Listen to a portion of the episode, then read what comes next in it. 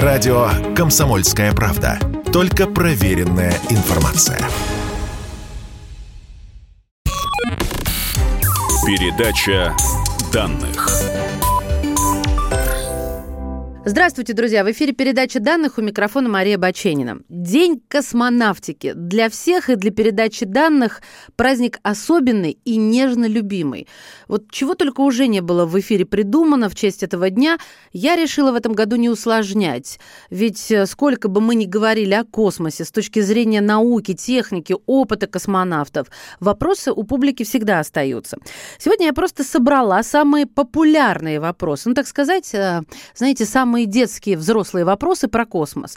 У нас в гостях популяризатор космонавтики, космический педагог, автор телеграм-канала «Добрый Овчинников» Илья Овчинников, собственно, персона. Илья, здравствуй, добро пожаловать. Привет, спасибо за приглашение. Пожалуйста. Давай начну. Постараюсь как бы по порядку, но не гарантирую. Скажи, пожалуйста, а чем ракета отличается от спутника? На самом деле это вот прям популярный вопрос, и очень часто даже это не вопрос, а люди часто путают. Э, ракета в первую очередь нужна для того, чтобы спутник, о котором мы говорим, отправить на орбиту. То есть э, ракета такое транспортное средство, э, как такси. А спутник — это то, ради чего вообще мы в космос летаем. Это космический аппарат, на котором инженеры, ученые ставят нужное, необходимое оборудование, так называемую полезную нагрузку. И получается, спутник, он несет в себе полезную нагрузку, а ракета доставляет эту полезную нагрузку, там, камеру, какие-то лаборатории уже на орбиту. Даже людей может ракета доставлять на орбиту в корабле, спутники. Угу. Ну, мы начали с маленького, со спутников. Ну, маленькое это в смысле значимости вот в головах обывателей. А что делал самый первый спутник в космосе? Тогда была полезная нагрузка или просто мячик зафутболили а, вот с антенками, и он летал? По факту можно сказать, что на первом спутнике все-таки полезная нагрузка была. А, там находился передатчик, который передавал непосредственно информацию э, в таком, скажем, коде, да, э, который можно бип-бип сигнал мы слышали очень часто, можно его в интернете найти, в разных фильмах показывают. Э, важно, что спутник первый показал что можно общаться на большом расстоянии даже из космоса, то есть передавать данные, и он передавал эти данные. Там аккумуляторы были, состояние. И самое важное это сигнал. Можно передавать там в дальнейшем голос и так далее. Угу. То есть он был простейший, он так и назывался, простейший спутник. Один из самых популярных вопросов, э, но почему-то мне его задавать неловко, тем не менее, а почему спутники не падают? Тут э, очень такой э, ну, вопрос, который э, вводит даже заблуждение даже специалистов. Потому что на самом деле спутники падают. Э, и они падают постоянно. Вот ракета, когда она вывела спутник на орбиту, она ей дала скорость первую космическую, многие о ней даже со школы знают, это порядка 8 километров в секунду. И э, спутник пытается упасть. Притяжение Земли спутник э, притягивает, который несется на полном ходу, да, со скоростью 8 км в секунду, но упасть не может, потому что Земля округляется. Она, у нас Земля имеет форму э, близкую к форму, форме шара, и она пытается упасть, но не падает. Если бы у нашей Земли не было бы атмосферы, то наш спутник бы летал бы, ну, летали бы бесконечно. То есть как э, летали, летают аппараты вокруг Луны, там, вокруг Солнца, э, например, да, то есть, но у нас есть атмосфера. И атмосфера как раз не дает долго летать, она, получается, спутник а, об нее тормозится, как будто автобус с огромной скоростью начинает разгоняться, его лобовое сопротивление не дает ему э, сильно разогнаться. Вот то же самое с космическим аппаратом, когда он несется с большой скоростью в атмосферу, взрывается, и в итоге скорость его снижается, он теряет свою энергетику, и в итоге взрывается в атмосферу и сгорает. А если есть теплозащита, то возвращается на Землю. Давай к людям. День космонавтики. Наше все. Юрий Алексеевич Гагарин. Но только сейчас вот комсомолка выпустила роскошную книгу. Это воспоминания, воспоминания людей, которые встречались э, когда-либо с Юрием Алексеевичем. Это э, данные о его полете. Это такие фотографии. Я всем рекомендую, потому что я счастливая обладательница этого издания. А расскажи, пожалуйста, какие нештатные ситуации были во время полета Гагарина? Ну, на самом деле нештатных ситуаций было довольно-таки много, да, то есть э, э, вот у меня вчера была лекция, это вот я полтора часа э, ребятам, школьникам, э, которые э, победители различных олимпиад космических, вот рассказывал полтора часа про нештатные ситуации, и мы вместе придумывали их решения возможные. Это, кстати, очень такая для эрудиции, повышения эрудиции хорошая задачка, узнать про нештатную ситуацию, подумать, а как бы ты с ней справился. И на самом деле нештатные ситуации, ну, можно перечислить только некоторые.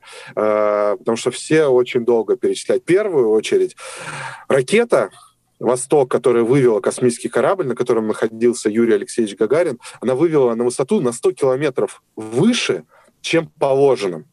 Казалось бы, можно включить двигатели, затормозить, просто выдать больше тормозной импульс, чтобы вернуть да, человека на Землю. Но так как это был первый полет, и все жутко опасались, что эта тормозная двигательная установка могла не включиться. И вот чтобы перестраховаться, вот запускали на высоту порядка 200 километров. Ну, чтобы через 10 суток точно, абсолютно точно, благодаря расчетам атмосферы, э, корабль зарылся в атмосфере и сошел с орбиты и вернулся космонавт на Землю. Там это условлено э, воздухом, питанием на борту и так далее. То есть, ну, это нормально ну, было. Ну, подготовились к такому когда... варианту, так. Да, ну когда поднялась орбита на 100 километров выше, то если бы реально тормозная двигательная установка не отработала бы, то э, первый космонавт бы летал бы намного дольше, и все бы циклогр... вся бы циклограмма отработала бы штатно штатно там произошло разделение, штатно бы э, там еще, ну, то есть катапультирование кресла, но в конечном счете бы уже человек бы просто-напросто без воздуха и питания бы не смог прожить. И там было бы не 10 суток уже полета, а 20 или больше. Вот. И это большая такая проблема, о которой мало кто знает. Еще одна такая нештатная ситуация, но которая оказалась больше замечанием так, в космонавтике, э, устранение замечаний. Да? За полчаса до э, пуска ракеты начали проверять э, герметичность кабины, закрыли люк э, за Юрием Алексеевичем Гагариным, начали проверять э, герметичность кабины, и датчики, один из датчиков показал, что не герметичен э, корпус, то есть э, где-то идет утечка. Такой корабль отправлять нельзя, тем более это первый. И за несколько минут там порядка 30 пироболтов откручивают. Пир э, чего? Подожди, подожди, Илья, Илья. Пироболты. Это... Что это такое пироболты? Это что же жутко интересно? Э, пироболт – это болт, которому э, условно подсадили снаряд, не слишком опасный для, условно, для конструкции, но разрывающий соединение. То есть к нему в определенное время подается э, такое питание, как, не знаю, как петарду, да, петарда внутри болта, и разрывает э, болт, и в итоге люк сможет отстрелиться и дальше от, выпустить, условно, космонавта, mm-hmm. катапультироваться. И вот эти 30 пироболтов, там просто отключается питание, откручивается как стандартные болты, и представляете, за несколько минут они сняли, ничего не сказав э, космонавту, то есть дальше закрыли, проверили, оказалось, что просто датчик один барахлил. То есть это такая была, ну, неисправность, но это было за полчаса, там, за 40 минут до пуска. Это, то есть э, самые, и все равно не растерялись, хладнокровно провели все э, положенные процедуры. И, соответственно, сейчас, то есть э, есть много разных, ставят, э, чаще всего ставят разные датчики, чтобы посмотреть, кто может обманывать из датчиков. То есть, э, конечно, этот опыт, вообще полет Гагарина, может быть, спас и нештатные ситуации Гагарина спасли жизнь всем другим космонавтам, которые летали. Они научили и показали, и как-то судьба спасла всех, кто участвовал в этом полете, чтобы в дальнейшем было меньше жертв. И это очень, ну, такое было эпохальное событие, не только потому, что это был полет первого космонавта. А скажи мне, Илья, а вот а, к первой проблеме вернусь. Все-таки а, Гагарин смог включить а, тормо- тормозные установки и снизить орбиту. Просто об этом не сказали мы. Да, да, э, значит, э, но надо сказать, что э, тормозная двигательная установка, которая находилась на борту космического корабля «Восток», она отработала штатно. Конечно же, узнав, что перелет, ну не перелет, а ракета отработала больше и высота поднялась, да, то есть апогей поднялся на 100 километров. Апогей — это самая, ну, скажем так, отдаленная точка от Земли на орбите, то просто успели сделать перерасчет То есть угу. специалисты на Земле сделали перерасчет траектории и уже немножко в другой момент э, выдали Включили. тормозной импульс. Теперь понятно. Да, то есть все сработало штатно, да. Хочешь самый распространенный вопрос? Как ну, стать космонавтом? А ты Ой, знаешь, на ведь деле... не знаю. Я, я вот не знаю, что ответить своему ребенку на этот вопрос. Потому что сейчас космонавтом, мне кажется, может стать любой. Главное, чтобы здоровье и мозги позволяли. Ну, действительно, на самом деле это так. Тут, э, но плюс ко всему еще э, нужна мотивация, так как э, космический полет предполагает э, длительную подготовку и э, ну, способность э, съедать знания, съедать и переваривать, да, вот в таким термином, наверное, можно. Э, информации космонавтам дается очень много, и когда они э, проходят подготовку, им нужно сдавать зачеты, им нужно э, сдавать экзамены, проверять э, свои операторские навыки, чтобы реагировать, во-первых, там э, в сложно совмещенной деятельности, правильно реагировать и так далее. Конечно же, это можно себя приучать к этому с детства помимо того, что быть здоровым, не иметь вредных привычек и заниматься спортом, который э, не будет калечить. Вот это очень важно. Мы прервемся буквально на несколько мгновений и вернемся к этому разговору. У меня в гостях сегодня популяризатор космонавтики, космический педагог, автор телеграм-канала «Добрый Овчинников». Подписывайтесь. Илья Овчинников. Радио «Комсомольская правда». Мы быстрее телеграм-каналов. Передача данных.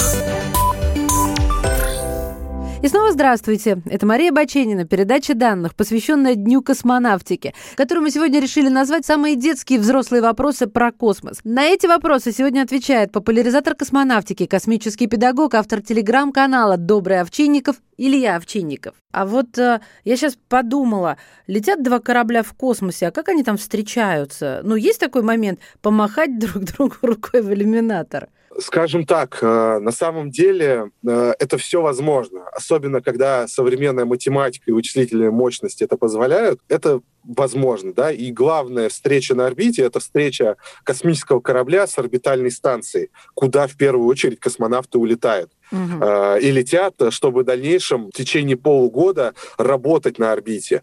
И получается история следующая, что баллистики на Земле, баллистики — это тот, кто рассчитывает все траектории движения космических кораблей, где в какой момент он окажется, то есть организовывают такое э, встречу, да, рандеву. Действительно, поражаешься иногда, насколько ракета доставляет на орбиту корабль. Ты как бы все понимаешь, как все устроено, но проходит три часа уже, и космонавты уже подлетают к станции. То есть раньше летали космонавты э, порядка э, двое суток, ну, то есть где-то двое суток корабль «Союз» летел к станции. Сейчас уже три часа. То есть я вот на работу иногда добираюсь э, дольше, чем космонавты от, от запуска, от момента Чем космонавты на до... свою работу.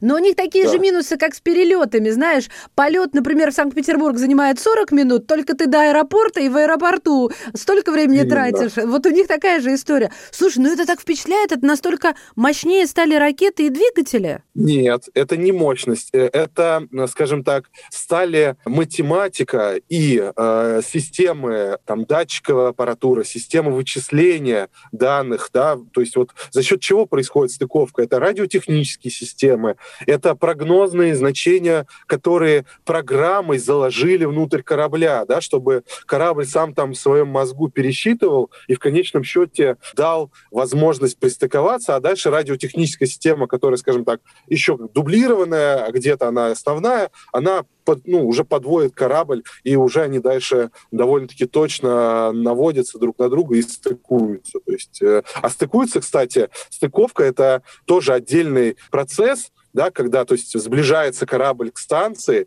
если что-то пойдет не так, космонавт всегда может ну, взять управление на себя. Но штатно корабль в автоматическом режиме за счет своих мощностей подлетает, пристыковывается и проводит все дальнейшие операции. Нет, есть, ты пропустил главный глагол. Подлетает, притормаживает и... Конечно, потихонечку притормаживает, да. И между ними скорость сближения порядка э, 15 сантиметров в секунду. Вот 15 сантиметров в секунду — это максимально допустимая скорость подлета, да, и непосредственно касания к станции, стыковочному узлу станции.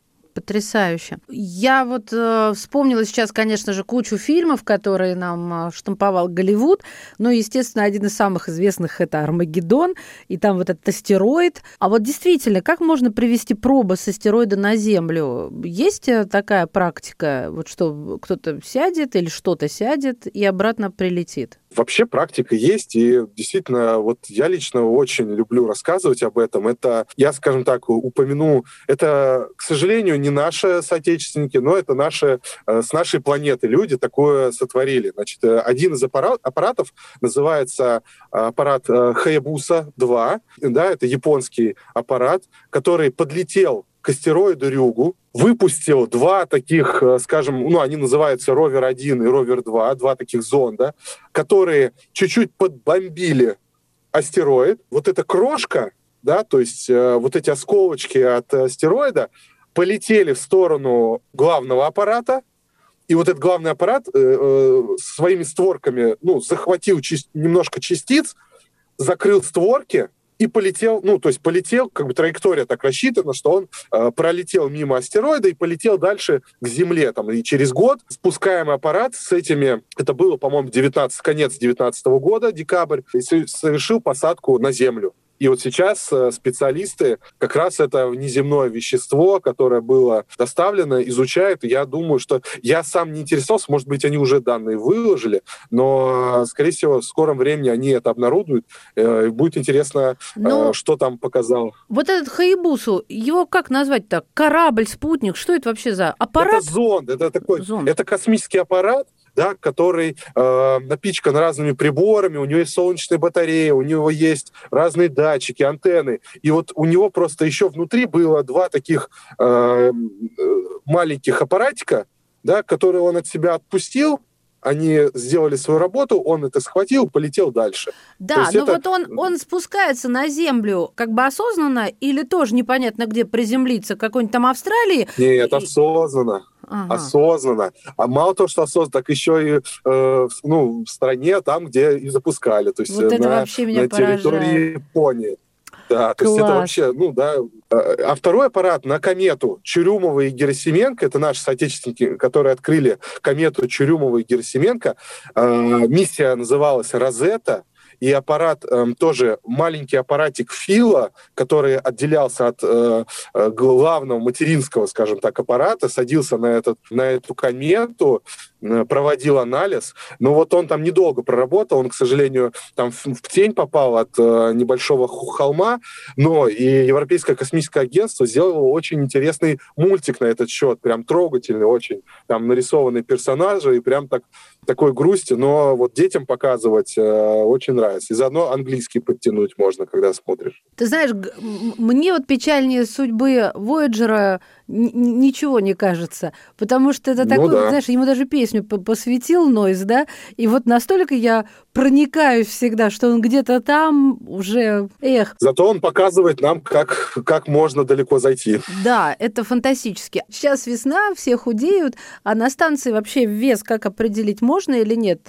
Там худеют люди на станции, набирают вес или все-таки худеют? По-разному. На самом деле там это все по-разному, у каждого индивидуально, но самое главное вернуться находиться в том весе, в котором ты полетел. Почему? Потому что для космического корабля история следующая. Очень важна центровка, где будет располагаться центр масс. И если ты вдруг там, поправился на 3 килограмма или там, не дай бог, похудел на 5-10 килограмм за полгода, это означает, что нужно будет э, перекладывать различные грузы, эксперименты и вообще перегруппировку делать внутри корабля, который будет возвращаться на Землю. Это вот очень важно важно. А плюс ко всему для космонавтов делают индивидуальные скафандры, индивидуальные кресла. И если вдруг ты поправился, либо похудел, то, соответственно, ты просто либо не э, влезешь, либо будет э, свободное место, которое потом будет болезненно ощущаться при жесткой... Это очень важный момент. При и, кстати, посадке, за космонавтами, да? естественно, следят. Да, при, ну, там она жесткая, но на самом деле она называется мягкая посадка,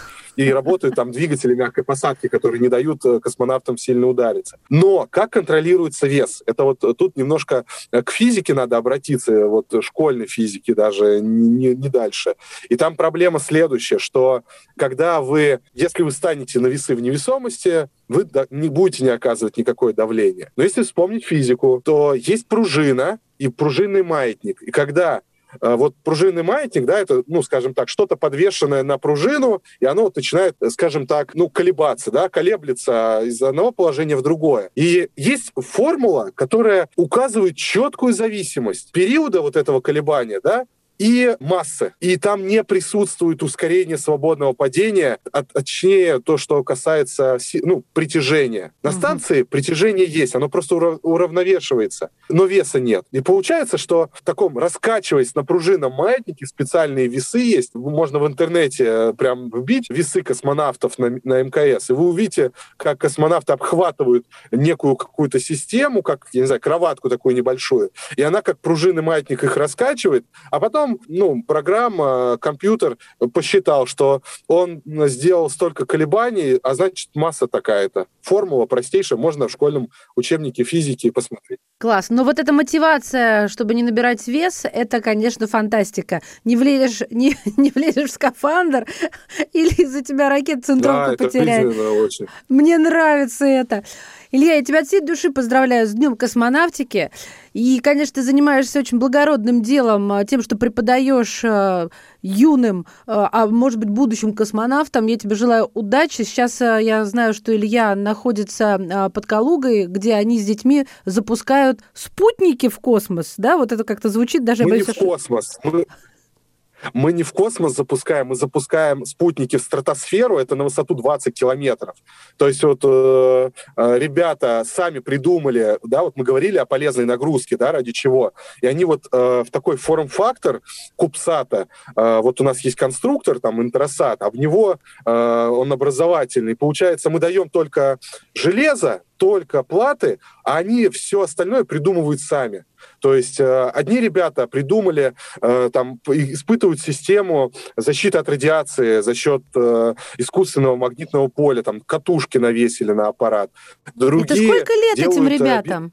от 8 до 10 до 11 класса. То есть это, по сути, от 15, 14, 15 до 17 лет. Вот. Супер. Спасибо. Популяризатор космонавтики, космический педагог, автор телеграм-канала «Добрый Овчинников» Илья Овчинников. Подписывайтесь и слушайте передачу данных. Передача данных.